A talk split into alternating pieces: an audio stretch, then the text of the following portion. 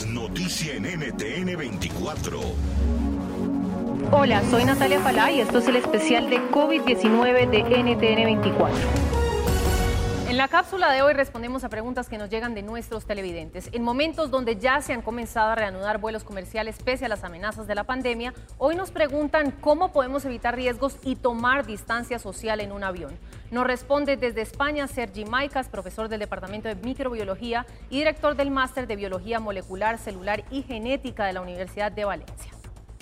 Pues la verdad es que ahora mismo tenemos muy pocas cosas para poder evitar aparte de eso, porque realmente el aislarnos, claro, podríamos llevar un equipo de protección individual, los famosos EPIs, puestos todos y cada uno de nosotros. Claro, en un vuelo corto, pues igual uno podría aguantar durante una o dos horas, pero hacer un vuelo transoceánico con un equipo EPI, con una mascarilla, donde realmente se filtrara el aire, la verdad es que sería un poco complicado. Yo, no sé, ya casi debería ser cosas de, emergencia. O sea, desde luego, por placer o por negocios, yo creo que lo más deseable sería no, no hacerlo, limitarlo a, estricta necesidad.